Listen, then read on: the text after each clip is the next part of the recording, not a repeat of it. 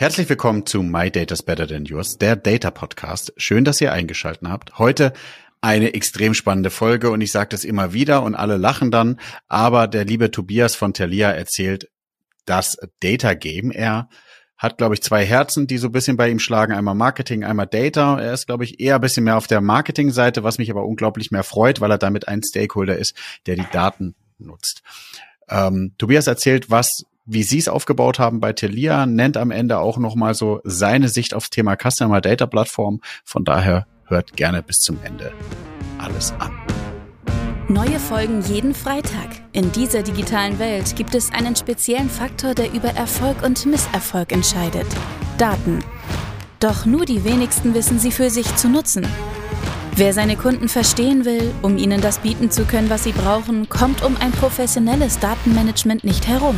Jonas Raschedi interviewt andere Experten aus den Data-Bereichen und zeigt Schritt für Schritt, wie genau das funktioniert.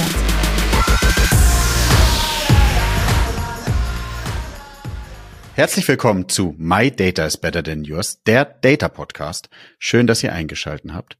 Mir gegenüber sitzt der liebe Tobias ein sehr spannender Gast, nämlich er spricht rund ums Thema Data von Thalia. Hi Tobias. Hallo Jonas. Hi. Freut mich. Stell du dich doch einmal ganz kurz vor. Jetzt habe ich nur deinen Namen gesagt und wo du arbeitest. Äh, darfst gerne ein bisschen ausholen und erklären, warum du der richtige Ansprechpartner äh, bist, wenn man ums Thema Data bei Thalia sprechen sollte, beziehungsweise allgemein zum Thema Data. Ja, gerne. Ähm, ja, hi, äh, Tobias Wolf, äh, mein Name, äh, 39 Jahre alt, bin äh, bei Thalia ähm, für die, die es vielleicht nicht kennen, ähm, größter Sortimentsbuchhändler in, in Deutschland und Österreich, verantwortlich für die Bereiche CM, Online-Marketing und unsere Loyalty-Programme. Also letztendlich alles, ähm, was sich rund um das Thema Kundendaten ähm, und die Verwendung von Kundendaten für unser Marketing dreht. Ähm, mache das seit 2020, habe das vorher in einer kürzeren Station für einen Modehändler gemacht und davor viele Jahre in der strategischen Beratung ähm, ja, für Unternehmen Konzepte entwickelt, wie man Kundendaten generiert, aber vor allen Dingen eben auch, wie man diese Kundendaten dann fürs Marketing nutzt. Sehr spannend.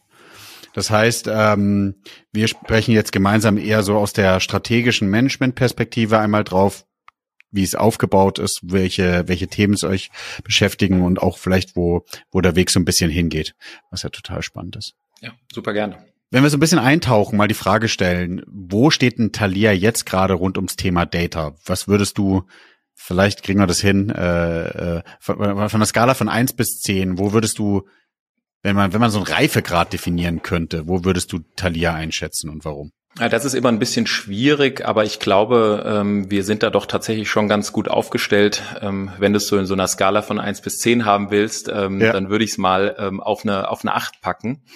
Cool. Ich, ich glaube, man muss so ein bisschen unterscheiden. Einmal die Datengewinnung und die Datenverwendung. Ähm, wo wir ja. wirklich schon ganz gut sind, ist ähm, darin, die Daten aus den verschiedenen Kanälen zu aggregieren und ähm, auf einem Kunden eben auch in, in ein Profil ähm, zu packen. Das ist bei uns insofern ja ein bisschen besonders, weil wir auch äh, Omnichannel sind, also ähm, ja, einen sehr starken Fokus, nicht nur E-Commerce-seitig, sondern eben vor allen Dingen auch im stationären Geschäft haben ähm, ja, ich glaube, da wo viele Unternehmen es dann am Ende des Tages äh, immer noch äh, deutlich weiter treiben könnten und das gilt auch für uns in der Datenverwendung, also was ich dann eben alles in der persönlichen Ansprache für den Kunden daraus mache. Ähm, also da würde ich ein bisschen trennen. Ich glaube, in dem einen Bereich sind wir schon ganz gut, wobei wir auch da äh, doch noch vieles ähm, gerade aufbauen in Richtung Echtzeitdaten, vor allen Dingen eben auch Interaktionsdaten mit reinzupacken ähm, und nicht nur ähm, auf die Kaufhistorien einzugehen. Aber also äh, ein paar Unternehmen habe ich schon gesehen. Ich glaube, ähm, da ist äh, Thalia tatsächlich ganz, ganz gut aufgestellt schon. Ja, cool. So aus der äh, Beraterperspektive, ja.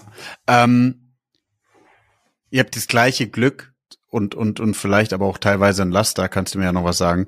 Ähm, bei Douglas ist es ja auch, wir bei Douglas gibt's ähm, über 50 Millionen Beauty Card Kunden, äh, Kundenkarten, die sozusagen dann gewährleisten, dass du unglaublichen großen Schatz von First Party Daten hast, die du nutzen kannst, die du aber auch erstmal zusammenführen musst. Ähm, und theoretisch ist es ja bei euch auch so ähm, der Fall, oder? Ihr habt, ihr seid, kommt stark aus dem stationären Geschäft und habt dann angefangen, höchstwahrscheinlich in den Online-Bereich zu transferieren und habe dieses äh, Verbindungsstück der Kundenkarte. Kannst du da ein bisschen was dazu erzählen dann, wie, wie ihr das macht, wo die ja. Daten hinfließen? Ja, also es ist bei uns wahrscheinlich sogar noch ein bisschen anders, weil wir haben so einen Nachteil, das wissen vielleicht gar nicht alle. Ähm, es gibt ja in Deutschland die Buchpreisbindung. Das heißt, ähm, ja. auf unser Kernsortiment ähm, können wir wenig ähm, Bonifizierungen geben, also keine Rabatte oder ähnliches. Ähm, insofern haben wir stationär immer den Nachteil, dass wir den Kunden erstmal dafür überzeugen müssen, dass er sich identifiziert. Das geht online natürlich sehr, sehr viel leichter ähm, über das äh, Kundenkonto. Und ähm, im stationären Bereich haben wir dafür zwei Hebel. Wir haben einmal Payback als ähm, Partner ähm, und, ja. und haben damit natürlich den Vorteil, dass einfach sehr, sehr viele äh, unserer Kunden schon eine Payback-Karte haben und wir darüber eben auch diese Kundendaten oder diese Transaktionsdaten generieren können. Und wir haben dazu noch, weil wir eben diese Problematik haben, dass sich bei vielen Transaktionen auch der Einsatz der Payback-Karte nicht so richtig lohnt, ähm, noch mit dem ähm, Kultclub, also noch so eine Art On-Top-Programm, noch ein paar Möglichkeiten geschaffen, dass auch reine Buchtransaktionen für den Kunden ähm, ja, einen Anlass bieten, sich mit, mit der Payback-Karte zu identifizieren. Das ist der eine Hebel und ansonsten versuchen wir natürlich mehr und mehr Services auch anzubieten, ähm, die den Kunden stationär dazu bringen, ähm, sich zu identifizieren. Das kann sowas sein wie Scan and Go über die App ähm, oder eben Bestellungen, Filialabholungen. Und das am Ende des Tages führt dazu, dass wir eben die Kunden ähm, aus den verschiedensten Kanälen dann auf einem Konto aggregieren können und so auch halbwegs ähm, ja, schlüssigen Blick auf das Kaufverhalten bekommen. Weil gerade bei uns ist es natürlich so, ja kein Lebensmitteleinzelhandel, das heißt, die Kunden kommen jetzt nicht jede Woche zu uns. Ähm, die Transaktionen sind so ein bisschen nach dem individuellen Verhalten übers Jahr ähm, ja, überschaubar oder die Frequenz nicht ganz so hoch. Äh, das ja. heißt, jede Transaktion, die uns äh, durch die Lappen geht, ist natürlich was, was dann auch das Bild auf den Kunden doch deutlich verändert. Ja, und vor allem dann Modelle wie, wie RFM, also dass du sozusagen die Retention, Frequency und genau. Monetarization genau. eben hast. Und da brauchst du natürlich jeden Touchpoint, äh, der äh, Licht ins Dunkle bringt. Ja. Genau. Wie, wie aggregiert ihr dann? Also ihr alle Daten, die euch zur Verfügung stehen, verbindet ihr über die Kundenkarte? Payback ist mein Stand, äh, weiß nicht, wie weit du das erzählen darfst, ist natürlich auch ein geschlossenes Kundensystem. Ähm, das heißt, äh, auch, welche Daten kommen davon noch wieder raus und könnt ihr dann schlussendlich auch für euch verwenden, oder? Ja, es hängt so ein bisschen damit zusammen, welche Einwilligungen uns der Kunde da gegeben hat. Also klar, wir haben da Einschränkungen, ähm, aber wir haben eben auch die Möglichkeit, also ohne jetzt äh, ganz so tief in die in die Payback-Vertragskonstrukte ja. reinzugehen, ähm, aber der Kunde kann uns gezielt seine Einwilligung geben, ähm, dass äh, wir seine Daten ähm, nutzen dürfen. Unter anderem dafür haben wir auch den Kultclub eingeführt. Ja? Also das ist so eine Art Vehikel, das setzt sich nochmal auf den ähm, auf das äh, Kundenprogramm oder auf Payback ähm, drauf und ermöglicht uns eben genau mit dieser zusätzlichen Einwilligung ähm, auch die Transaktionsdaten mit den Daten, die der Kunde uns digital im Online-Kundenkonto gibt, zu aggregieren. Am Ende des Tages natürlich auch, weil wir sehr, sehr stark damit arbeiten, dass wir sagen, jede Information, die wir haben, nutzt uns eben auch, um ein bisschen besser ähm, dem Kunden sein Next Best Read, ähm, also sein Next Bestes Buch ähm, zu kommunizieren. Weil ist ja total spannend. Äh, ich schreibe ja selber Bücher, aber ich lese auch viele Bücher. Und da ist so die Frage, ich sehe auch bei mir die Tendenz, dass ich recht viel ähm, auf E-Book-Reader umsteige. Ähm, weiß nicht, ist da die Tendenz bei euch auch da? Also wir haben auf jeden Fall, ähm, sehen wir ein wachsendes Verhalten, aber wir sehen auch ähm, auf jeden Fall, dass man nicht so ganz ohne weiteres jeden äh, Vielleser ähm, aufs E-Book transferieren kann. Also das ist, ähm, auch wenn es vielleicht so ein paar praktische Gründe gibt, ähm, warum jemand, der, der doch viel liest, ähm, vielleicht so ein, so ein E-Book ähm, oder auch jemand, der vielleicht viel reist, ähm, ein E-Book ähm, oder den Tolino, das ist ja unser, ähm, unser äh, Lesegerät dafür, ähm, nutzen kann, sehen wir, dass doch ganz viele Kunden nach wie vor an den haptischen Büchern festhalten.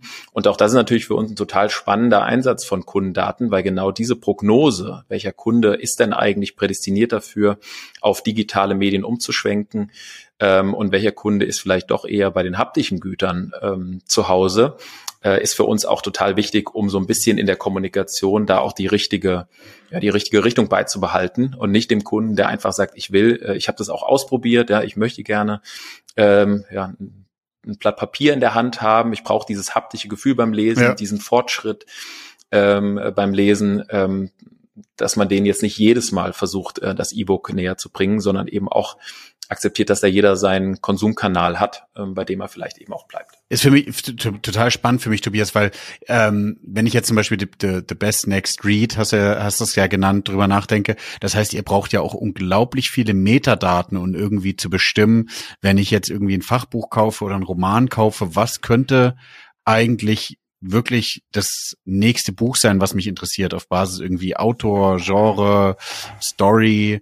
Ähm, habt ihr da schon den heiligen Gral gefunden? Ja, es ist eine, eine Kombi. Ähm, auch das tatsächlich ein Datenthema. Ne? Am Ende des Tages jetzt nicht so sehr Kundendaten, aber eben in dem Fall ähm, die Artikeldaten dahinter. Und da gibt es natürlich verschiedene Ansätze. Ja. Es gibt ähm, zum einen ähm, äh, klare Zusammenhänge zwischen Autoren. Ja, das heißt, man kann natürlich über diese Konstellation schon relativ gut sagen, ähm, äh, wenn dir dieser Autor gefällt, dann wird dir dieser Autor auch gefallen, einfach weil das ähnliche, ähm, äh, also entweder ähnliche Kauftypen sind, die sich dahinter befinden in unserer Kundenbasis, oder weil wir eben von den Verlagen ja. wissen, das ist eine äh, ähnliche Stilistik. Ähm, was für uns noch ein Vorteil ist, und da ähm, ist dann vielleicht die Besonderheit, dass wir eben dann doch Buchhändler sind und, ähm, und nicht nur äh, ein reiner Absatzkanal. Ähm, wir leben auch sehr viel davon, dass tatsächlich unsere, äh, unsere Mitarbeiter, also die Buchhändler, ähm, Bücher bewerten, kategorisieren und darüber eben auch die Möglichkeit bieten, ähm, zwischen Büchern, die man vielleicht so auf Basis der, der angelieferten Metadaten nicht unbedingt den Zusammenhang bekommt, ähm, auch nochmal neue Korrelationen herzustellen und dann eben noch ein bisschen genauer auch, auch in die Richtung dem Kunden was anzubieten. Also es ist eine Kombination an der Stelle, okay. aber total spannend, eben gerade in dem Bereich jetzt auch zu sehen, welche Möglichkeiten sich da durch größere Mengen an Informationen ähm, und die, die das Zusammenspielen dieser Informationen eben auch bieten. Ja, total spannend. Sorry, dass da dem Thema hinterher so her herjage, aber wie kriegt man das digitalisiert? Also wie kriegt man, ich glaube, ein Algorithmus kriegt schneller Bücher gelesen, höchstwahrscheinlich wie, wie die Buchhändler. Und da will ich gar nicht despektierlich sein oder sagen, dass deren Job irgendwie gefährdet ist. Aber ich glaube, äh, da könnte man ja total gut mit denen zusammenarbeiten und zu überlegen, wie könnte eigentlich so ein, so ein Algorithmus aussehen, der empfiehlt, oder? Ja, also soweit sind wir tatsächlich noch nicht. Ne? Also wir sind jetzt im ja. Moment ähm, schon eher noch ähm, dabei zu gucken, wie wir aus den, den Daten, die wir über das Kaufverhalten haben, möglichst viel raus extrahieren können. Äh, was dann aber halt eben spannend ist, ist an den Stellen, wo diese Logik aufhört. Ne? So ein bisschen, man kann ja fast so das, was man immer über die Filterbubble oder so äh, sich überlegt, auch auf dieses Thema übertragen. Ähm, ich will natürlich nicht, dass der Kunde sich dann in so einer ich sage jetzt mal, ähm, Fitzek-Bubble nur noch aufhält und da eben ja. vielleicht auch mal von so einem Buch auf einen ganz anderen Autor ähm, zu kommen. Das cool. ermöglichen uns diese etwas qualitativeren Daten, ähm, die unsere Buchhändler bereitstellen und natürlich ähm, sind die nicht so schnell äh, wie, äh, wie die Algorithmen, aber dafür haben wir relativ viele von denen und die lesen auch wirklich viel.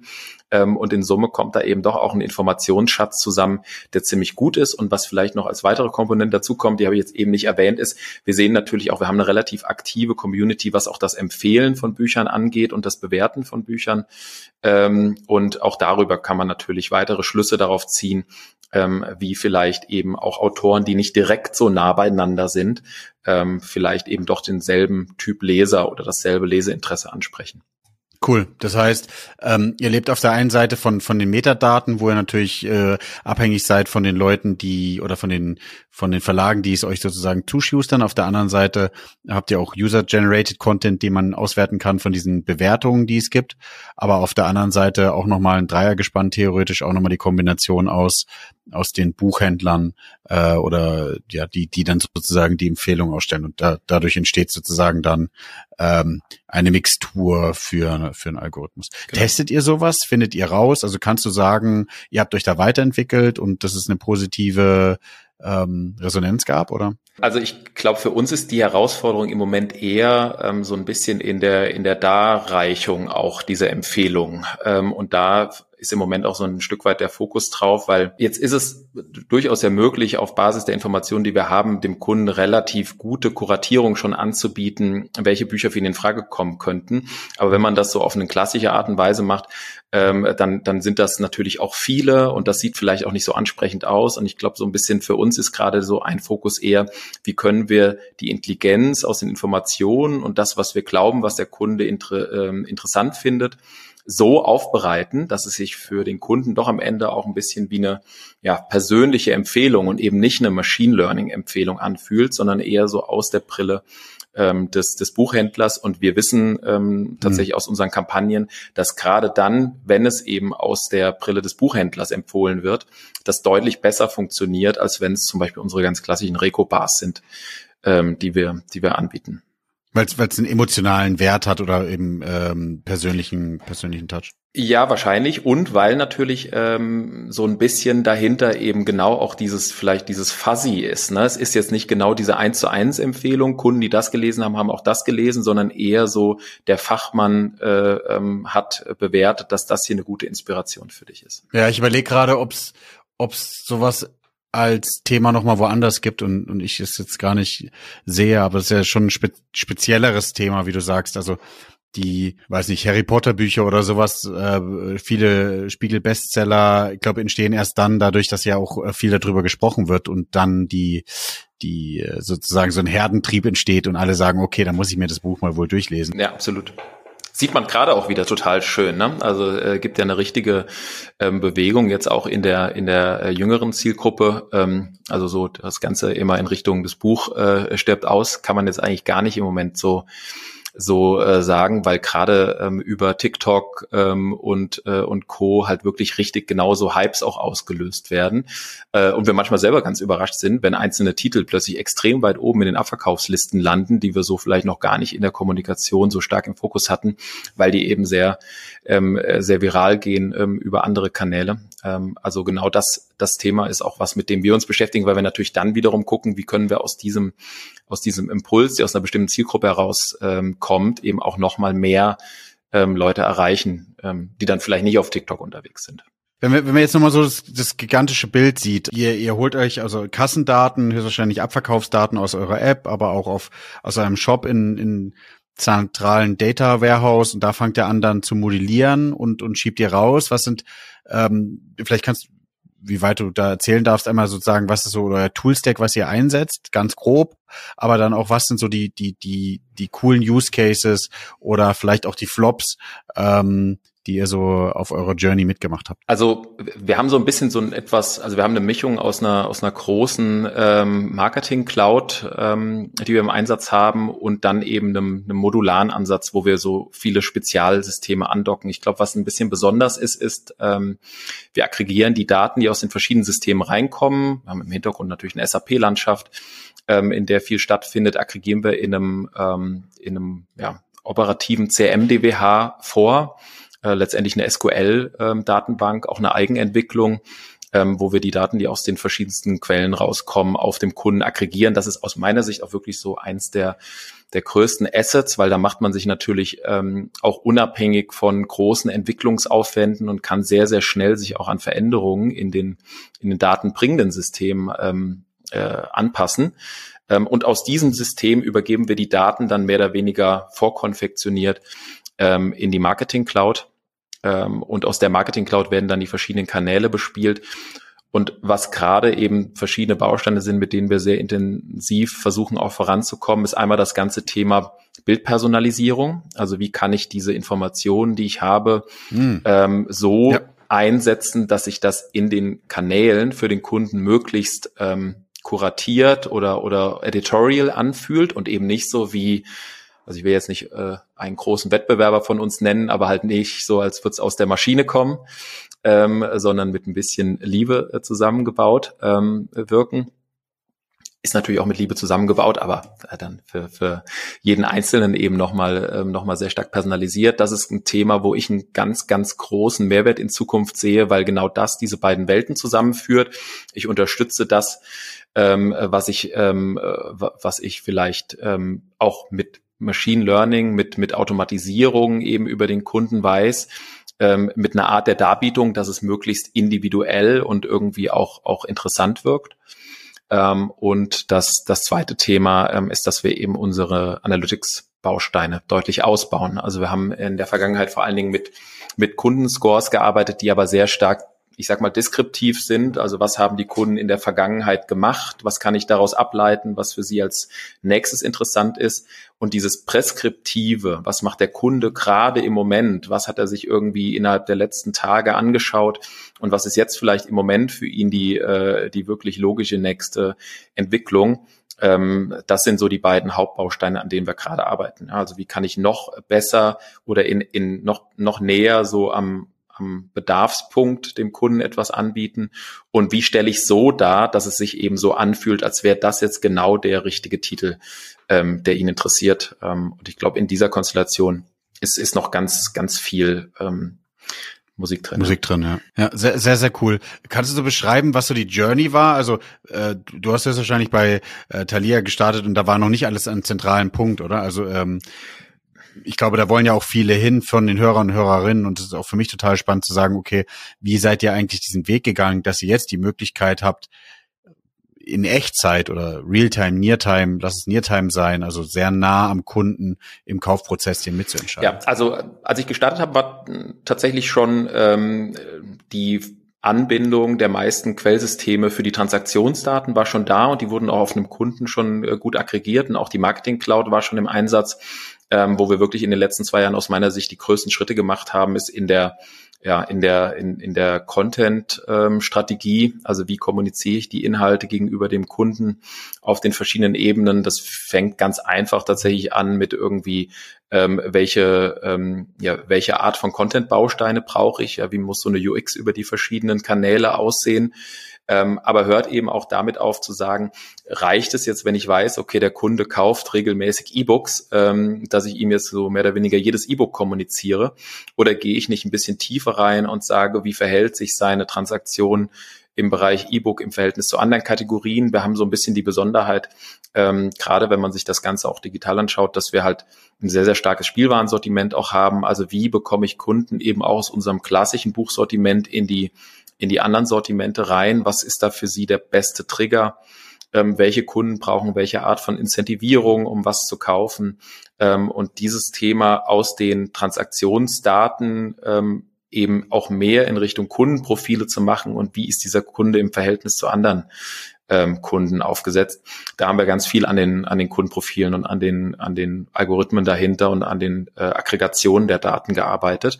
Ähm, da ist aus meiner Sicht eben wirklich auch der Vorteil, dass wir mit dem, mit dem CRM-DBH und, und SQL ist da an der Stelle ja eine verhältnismäßig ähm, äh, dankbare Basis auch ähm, die Möglichkeit haben, sehr, sehr viel mit den Daten zu machen, bevor wir sie dann ähm, in die, in die Marketing Cloud für die Vermarktung geben. Cloud schiebt. Und somit sehr viel Logik aus der Marketing Cloud äh, so ein bisschen rausnehmen und uns da eben auf die Kreation ähm, stürzen können.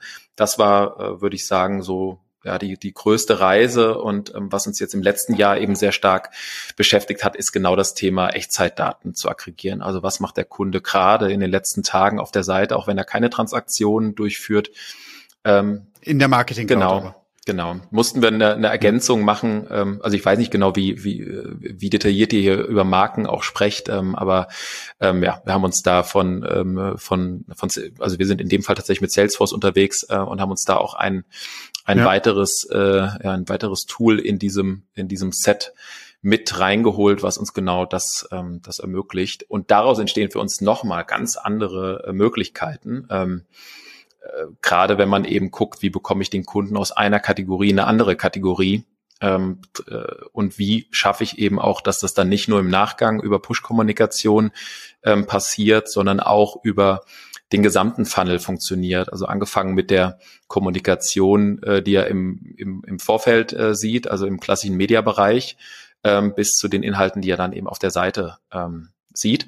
Da muss ich aber auch sagen, da sind wir selber und deswegen vorhin auch nur, sonst hätte ich schon gesagt, wir sind bei neun oder vielleicht sogar äh, äh höher. Ähm, äh, ich glaube. bei zehn, das wäre spannend gewesen, ja. Ja, nee. Nein, das, das, das, das dauert dann wahrscheinlich noch, ne? Aber das sind genau diese großen ja. Schritte, die eben gerade ähm, passieren äh, und die dann eben auch nochmal richtig Spaß machen, äh, weil man natürlich dann nochmal ganz andere Möglichkeiten in der Verwendung der Daten hat. Deswegen habe ich auch gesagt, das ist so ein bisschen Datengenerierung, da sieht es echt schon gut aus und Datenverwendung, da ist jetzt äh, wirklich noch viel, ähm, viel möglich. Das heißt aber, ihr habt von dem Salesforce eine CDP in Einsatz, also ihr versucht auch das, das, das OKS da zu dirigieren? Nee, tatsächlich nicht die CDP. Ähm, haben ja. uns auch ein Stück weit bewusst gegen entschieden und haben gesagt, eigentlich das, was uns die CDP ermöglicht, nämlich auf einem, auf so einem Single Customer Record ähm, zu aggregieren, was der, was der Kunde, ähm, was ja. den Kunden auszeichnet, das ermöglicht uns eigentlich schon das, äh, das DWH.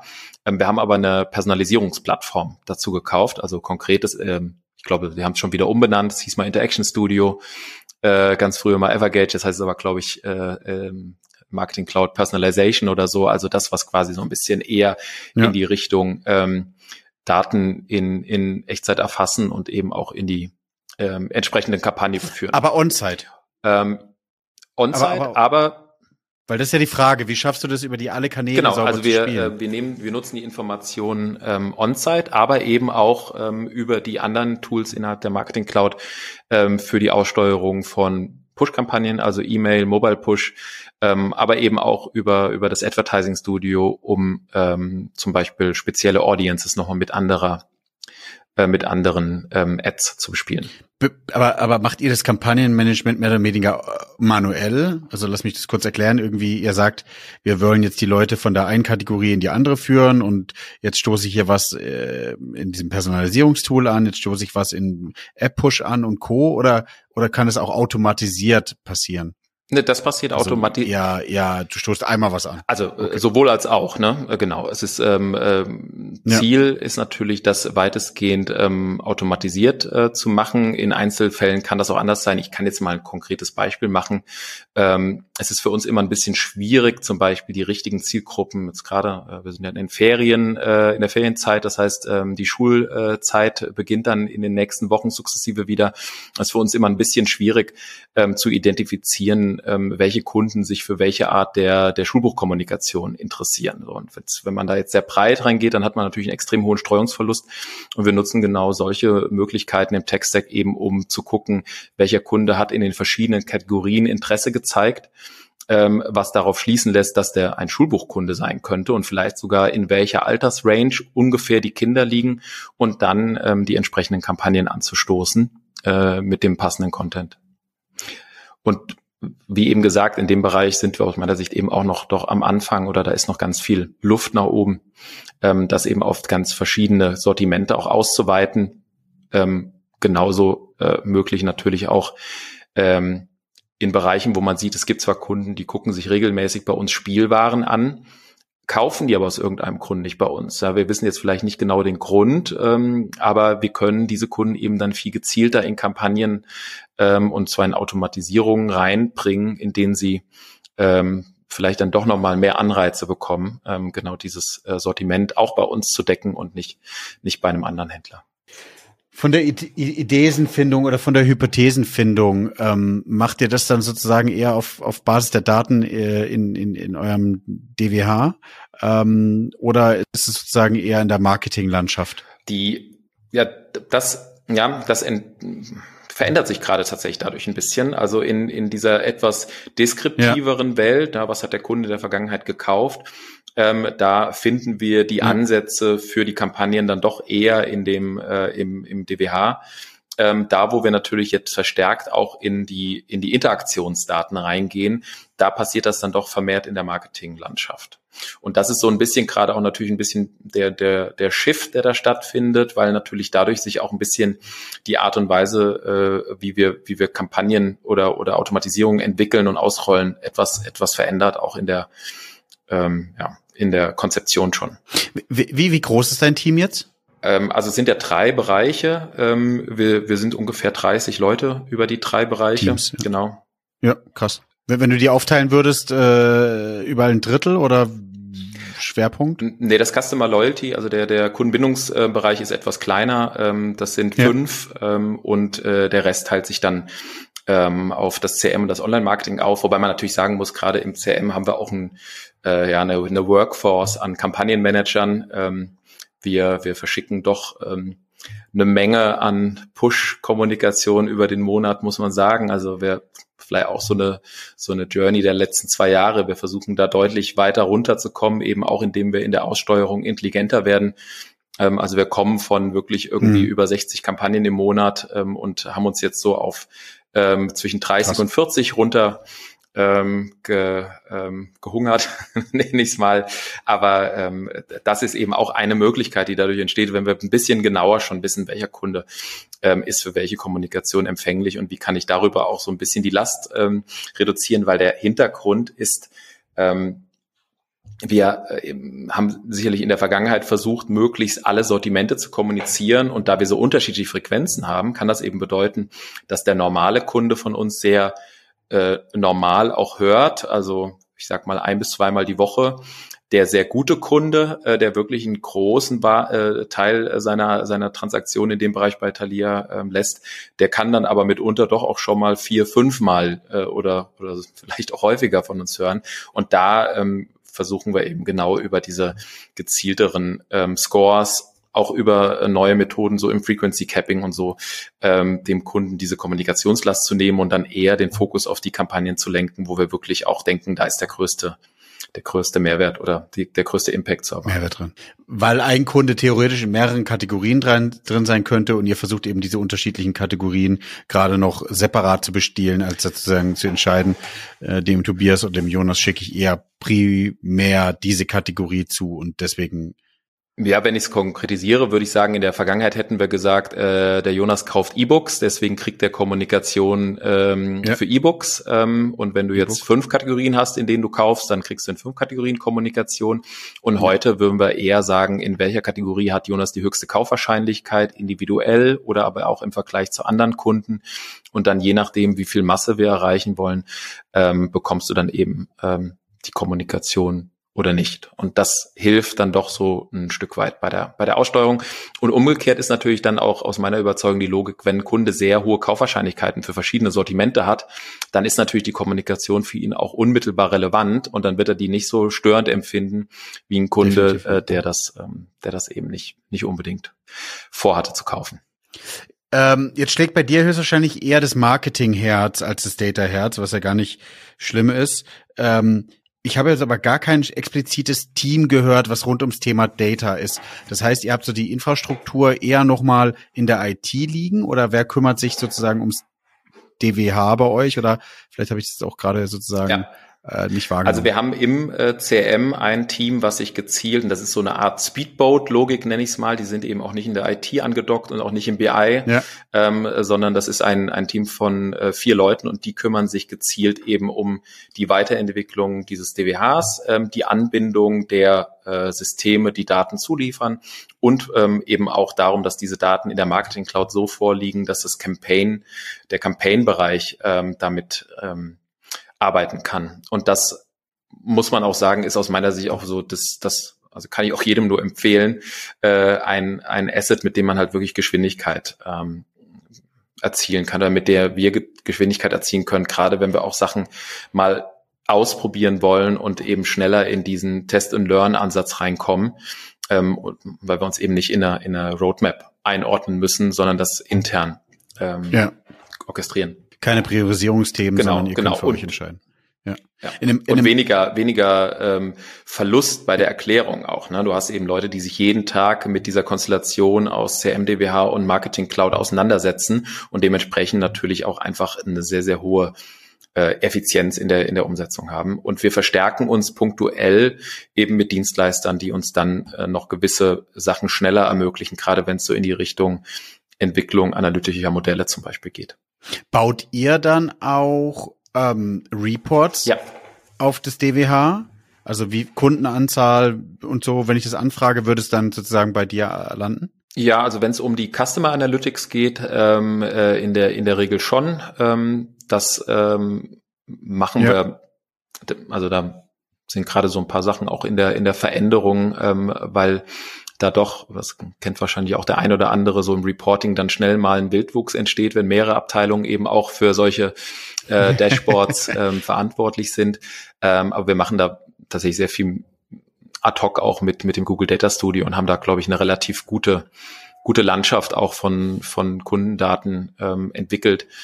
Ähm, was eben auch tatsächlich so ein bisschen damit zusammenhängt, dass wir wirklich das in dem, in dem DWH so zusammen ähm, aggregieren können, dass es auch für die, für die Bewertung der Kampagneneffizienz, der Kundenentwicklung ähm, ja, möglichst, möglichst gut funktioniert. Cool. Aber vom, vom, vom, vom wenn ich versuche, irgendwie so ein bisschen Management-Sprech hochzukriegen, ist es, ihr habt ähm, euch eine, so ein kleines eigenes Universum gebaut, gar nicht negativ, sondern um zu gewährleisten, dass du mit deiner Verantwortung, jetzt ist alles rund ums Thema CRM und Marketing, eben alle Möglichkeiten und Freiheiten habt, in einem dezentralen Modell mit einem Alignment zu einem zentralen Unit irgendwie ähm, die Sachen umzusetzen und bei euch die Kampagnen genau. und Marketing auszuspielen und ihr könnt dann über die Marketingkampagnen wieder beweisen, ob eure äh, eure Maßnahmen Erfolg haben. Ja, also es gibt natürlich Grenzen, klar. Ne? Also immer dann, wenn ich in den stationären Bereich reingehe und in irgendeiner Weise die Kasse involviert ist, dann äh, dann ist das natürlich was, wo man wo man sehr sehr ja. stark im, im Schulterschluss das mit der mit der IT machen muss. Ähm, ich glaube, der große Vorteil ist ähm, gerade bei bei der haben wir so am Anfang ja auch schon ein bisschen bisschen diskutiert. Gerade bei der Entwicklung von von ähm, datengetriebenen Maßnahmen muss ich ja teilweise sehr viel ausprobieren und eben auch sehr schnell in der Lage sein, ähm, Sachen zu ändern. Und ähm, da hilft es natürlich, wenn man nicht durch diesen Priorisierungsprozess durch muss, weil gerade wenn man so auch in Richtung Business Case oder so denkt, ähm, gibt es natürlich Maßnahmen, wo ich äh, diese Infos nicht direkt ad hoc habe, sondern erstmal ausprobieren muss, wie gut es funktioniert und in so einen Op ähm, Optimierungsmodus auch reinkommen muss. Und da können wir eben doch deutlich, ähm, deutlich äh, schneller und, und schlanker an der Stelle ähm, agieren weil wir da auch eine verhältnismäßig gut ähm, oder, oder einfach strukturierte Infrastruktur haben. Ähm, auch nochmal ein Vorteil im, im Vergleich zur, äh, zur Marketing Cloud, äh, wo man dann eben doch auch recht viel Entwicklungsaufwand immer reinstecken muss, wenn ich Sachen am Datenmodell verändern will. Ähm, Im CRM, DW haben wir da ein bisschen mehr Flexibilität. Ja. Haben wir ein Thema noch nicht angeschnitten, was wir hätten anschneiden sollen, worüber du sozusagen sehr stolz bist oder vielleicht auch ein Flop? Äh, das ist auch für die Hörer und Hörer immer noch interessant. Welchen Fehler sollte man nicht machen, um die Folge noch abzurunden? Ja, also was ich persönlich äh, eigentlich auch schon in vielen Diskussionen immer höre im Moment ist ja ist ja doch genau das Thema. Du hast es ja eben auch angesprochen ähm, CDP immer äh, so das, das worüber alle ähm, äh, viel sprechen und ich glaube, was auch in, in vielen Abteilungen ähm, oder vielen Fachbereichen diskutiert wird, gerade brauchen wir das und brauchen wir das nicht. Ähm, und ich, ich glaube, was, was hier bei uns ganz gut funktioniert hat, ist, dass wir halt eben von der Zielstellung her gekommen sind, gesagt haben, was brauchen wir denn eigentlich? Welche Informationen über den Kunden müssen wir denn wirklich in einer Plattform haben? Und welche Mehrwerte würde uns da die CDP bringen und uns dann auch letztendlich gegen ähm, das Thema entschieden haben. Und das kann ich, ähm, kann ich ähm, so ein bisschen als positives Learning ähm, eigentlich nur herausstellen, wirklich die Frage, welche Informationen über den Kunden brauche ich eigentlich und dann die Toolfrage entscheiden. Und ich habe manchmal das Gefühl, dass das häufig im Moment vielleicht auch so ein bisschen durch die guten Marketingpräsentationen äh, der Anbieter ähm, äh, doch doch häufig auch ja anders suggeriert wird und man das Gefühl bekommt, durch dieses Tool lösen sich meine Fragestellungen, was ich eigentlich mit dem Kunden machen will. Ähm, und, und das ähm, ist meine Erfahrung auch aus den, den ja, Vendor-Pitches, die wir da gemacht haben, ist dann häufig nicht so. Und ähm, umgekehrt ist natürlich äh, das ähm, auch so, dass ich bei anderen Tools ähnliche Fehler gemacht habe. Also wir haben eben über das Thema ähm, äh, Personalisierungsengine gesprochen und Interaction Studio. Äh, da habe ich doch die Komplexität, die mit der Einführung äh, so ja. eines Tools einhergeht, ähm, wahrscheinlich auch aufgrund der Marketingpräsentation so ein bisschen unterschätzt. Ähm, und da, ähm, das, das würde ich jetzt, wenn ich das als, äh, als, äh, also als mein persönliches Learning an der Stelle negativ ziehe, Learning ähm, äh, doch, doch heute etwas anders mit einem größeren äh, Team machen und, äh, und nicht unbedingt darauf vertrauen, äh, dass man da zusammen mit dem Anbieter das sehr, sehr schnell in den wenigen Monaten, die meistens auf so einer Roadmap dann stehen, äh, in, äh, in Live auch äh, hinbekommt. Ähm, also da äh, gilt dasselbe. Da hätte ich äh, vorher schon ein bisschen oder hätten wir ein bisschen mehr in die, in die Zieldefinition stecken müssen. Ähm, das ist so äh, das, das Up and Down ähm, eigentlich auf derselben Fragestellung. Ähm, und ja, vielleicht kann der ein oder andere das nachvollziehen oder, oder kennt sich in der Situation wieder. Ja, was spannend ist und äh, ich schreibe ja gerade ein Buch zum Thema Customer Data Plattform, Tobias, was mich total spannend ist und es, ich bin davon überzeugt, da müssen wir jetzt könnte man theoretisch nochmal die Folge hier extrem lang ziehen, aber ähm, ich habe mir ja vorgenommen, immer so 35 bis 40 Minuten zu machen, ähm, ist das Thema. Ich glaube, das, was ihr aufgebaut hat, ist möglicherweise schon was die Customer Data Plattform. Was versteht sich dahinter? Ein Ökosystem sei es selbst oder eingekauft zu haben, wo alle relevanten Daten des Kunden drin liegen und du die unterschiedlichen Marketingkanäle, die du brauchst, wie du sagst ja auch Business Cases, ähm, zu orchestrieren. Und so hört sich's ja bei euch an, dass ihr mit Salesforce ein Tool gefunden habt, wo ihr alle eure Tool, alle eure Kanäle angebunden habt, die ihr für nötig hält, haltet, wie On-Site, App und Co. Ähm, um dann dieses Thema zu gehen. Also ich glaube, ihr habt zwar nicht das Buzzword Customer Data Plattform eingekauft, weil es irgendwo bei Salesforce auf einer Produktverpackung steht, aber ich glaube, ihr habt eine Marketing Cloud eingekauft in Kombination mit dem mit dem mit, mit dem Analyse-Stack müsste man sich natürlich ein bisschen näher angucken, wo ihr diese Möglichkeiten ja. eben schon habt. Das heißt, ihr könnt, ihr könnt höchstwahrscheinlich dieses Buzzword auf eure Infrastruktur möglicherweise draufschreiben. Absolut, absolut. Äh, glaube ich auch, bin ich ganz, bin ich ganz bei dir. Und ich glaube genau, ähm, es geht dann eher um die Frage, äh, das, was gerade so als, als in Anführungszeichen fertiges Produkt am Markt häufig verkauft wird. Ne? Ob ich das in der Form wirklich zusätzlich brauche oder ob ich das ja, eben genau. vielleicht schon habe. Und dafür, glaube ich, ist es eben wichtig, sich vorher einmal zu überlegen, was will ich denn mit dem Kunden eigentlich machen und was brauche ich denn an Möglichkeiten? Und äh, äh wenn ich das im Grunde Stand heute schon habe, habe oder vielleicht mit mit wenig ähm, internen Aufwänden bauen kann. Ähm, häufig geht es ja auch so ein bisschen um die Schnittstellen. Ne? Wie kommen die Daten aus den Systemen, die sie generieren, dann eben irgendwo hin, wo sie zusammengeführt werden? Ähm, dann hat man wahrscheinlich eben genau das schon äh, und kann das seine ja, eigene CDP wahrscheinlich nennen, ähm, aber ohne vielleicht eine, eine zusätzliche zu brauchen.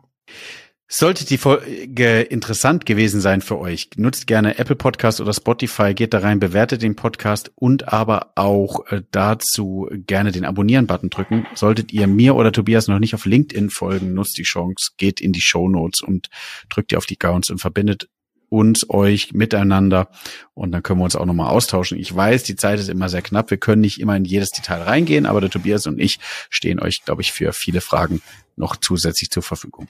Tobias, du darfst deine zwei Fragen jetzt selbst beantworten und dich dann selber abmoderieren, nämlich was machst du privat mit Daten und wie würdest du dein Data Game mit einem Filmtitel oder Serientitel bezeichnen? Vielen, vielen Dank auf jeden Fall von meiner Seite, dass du Gast warst. Ja, super, danke. Ähm privat mit Daten. Ähm, ich muss sagen, äh, wahrscheinlich so ein bisschen dann Berufskrankheit. Äh, ich bin relativ freigiebig mit Daten ähm, und bin natürlich immer super gespannt, was die Unternehmen daraus äh, machen. Von daher ähm, neben den Klassikern, die hier wahrscheinlich bei dir so jeder zweite erzählt, äh, Fitness-Tracker, äh, irgendwie Adidas äh, äh Running ähm, App, ähm, äh, bin ich da tatsächlich immer gespannt, auch zu sehen, was, äh, was in den Unternehmen ähm, äh, bei denen ich Kommunikation abonniert habe, aus meinen Daten gemacht wird. Das ist wahrscheinlich das äh, der größte Faktor, den ich privat mit Daten ähm, oder die größte Beschäftigung, die ich privat mit Daten habe, zu beobachten, was dann am Ende bei rauskommt. Und ähm, zum Filmtitel habe ich lange überlegt. Man kann natürlich sowas Heroisches sagen wie äh, The Fast and the Furious. Ich habe aber mich eher für Untäglich grüßt das Murmeltier entschieden. Ähm, äh, warum? Äh, ich glaube, man ist eben doch sehr, sehr häufig mit denselben Fragestellungen immer mal wieder ähm, äh, jeden Tag ähm, beschäftigt, nämlich ähm, äh, was kann ich eigentlich aus dem, was ich vielleicht ähm, über den Kunden schon weiß, äh, möglichst schlau machen. Und da stoße ich auch immer an ähnliche Herausforderungen. Ähm, wir haben einige davon heute besprochen. Ähm, und wie in dem Film auch geht es eben darum, ähm, auch wenn die Fragestellungen regelmäßig dieselben sind, die richtige Lösung ähm, irgendwann zu finden, dass man aus dem Kreislauf rauskommt. Und äh, ja, da finde ich mich häufig schon mal schon mal wieder. Vielleicht auch in den Erläuterungen, was ist eigentlich CM und datengetriebenes Marketing, die muss man ja auch häufiger mal ähm, im Unternehmen erklären. Ja. Genau, ja. Vielen Dank. Ähm, hat sehr viel Spaß gemacht ähm, und äh, hat mich gefreut, äh, der Austausch. Und äh, ja, ich bin gespannt, äh, was als äh, Feedback reinkommt. Danke, Jonas.